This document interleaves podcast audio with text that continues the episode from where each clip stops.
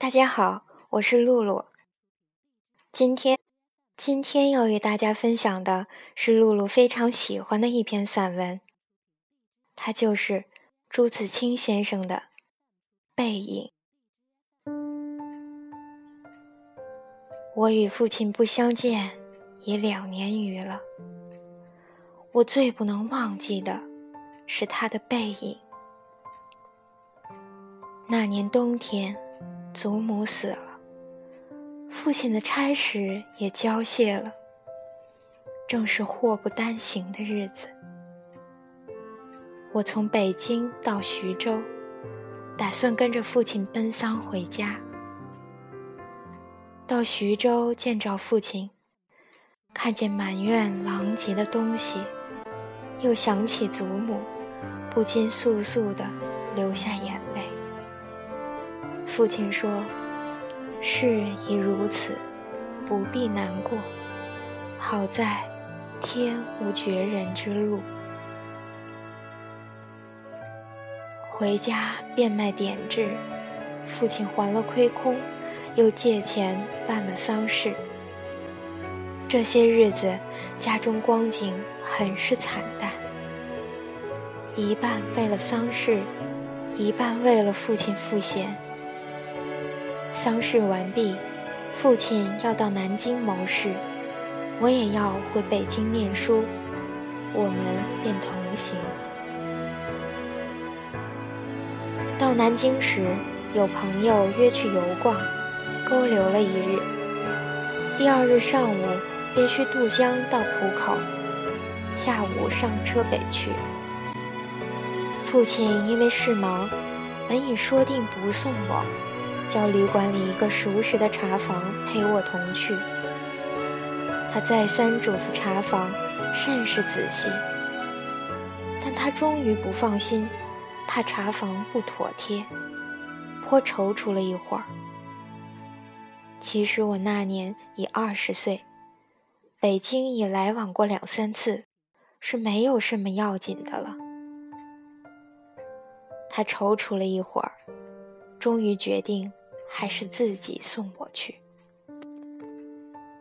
我两三回劝他不必去，他只说不要紧，他们去不好。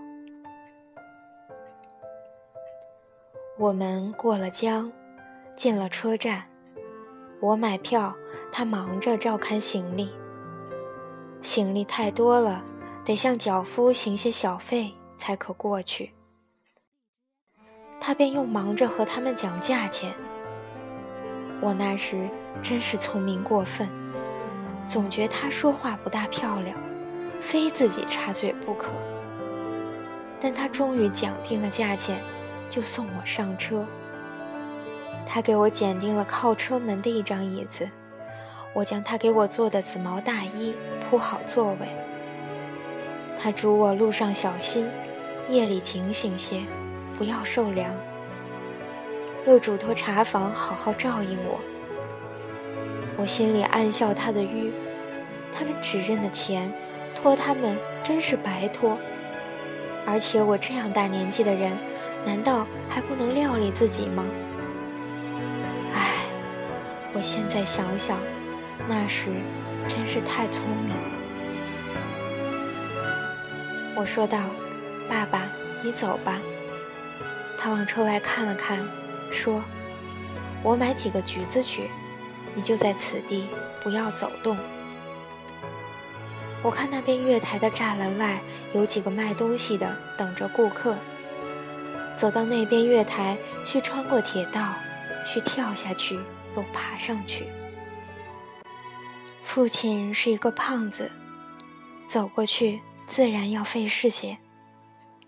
我本来要去的。他不肯，只好让他去。我看见他戴着黑布小帽，穿着黑布大马褂，身青布棉袍，蹒跚地走到铁道边，慢慢探身下去，尚不大难。可是他穿过铁道，要爬上那边月台，就不容易了。他用两手攀着上面。两脚在向上缩。他肥胖的身子向左微倾，显出努力的样子。这时，我看见他的背影，我的泪很快的流下来了。我赶紧拭干了泪，怕他看见，也怕别人看见。我在向外看时，他已抱了朱红的橘子往回走了。过铁道时，他先将橘子散放在地上，自己慢慢爬下，再抱起橘子走。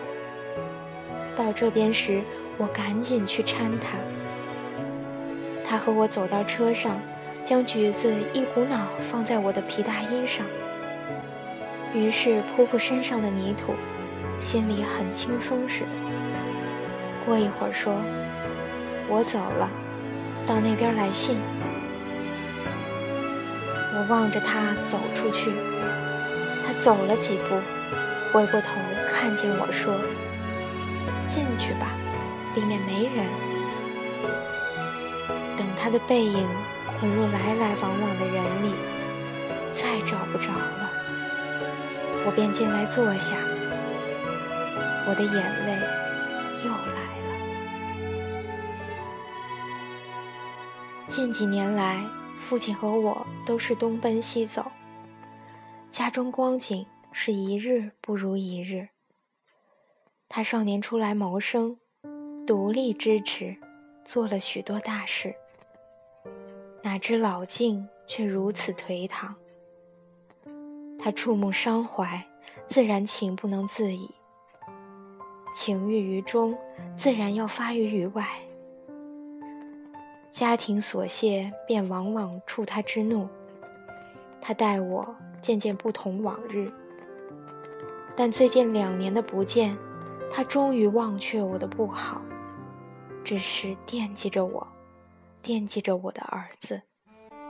我北来后，他写了一封信给我，信中说道：“我身体平安，唯膀子疼痛厉害，举箸提笔。”诸多不便，大约大去之期不远矣。我读到此处，在晶莹的泪光中，又看见那肥胖的青布棉袍、黑布马褂的背影。唉，我不知何时再能与他相见。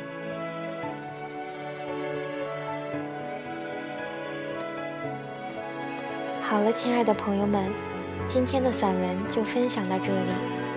如果你也有喜欢的散文，请留言给露露，我会在节目中一同分享给大家。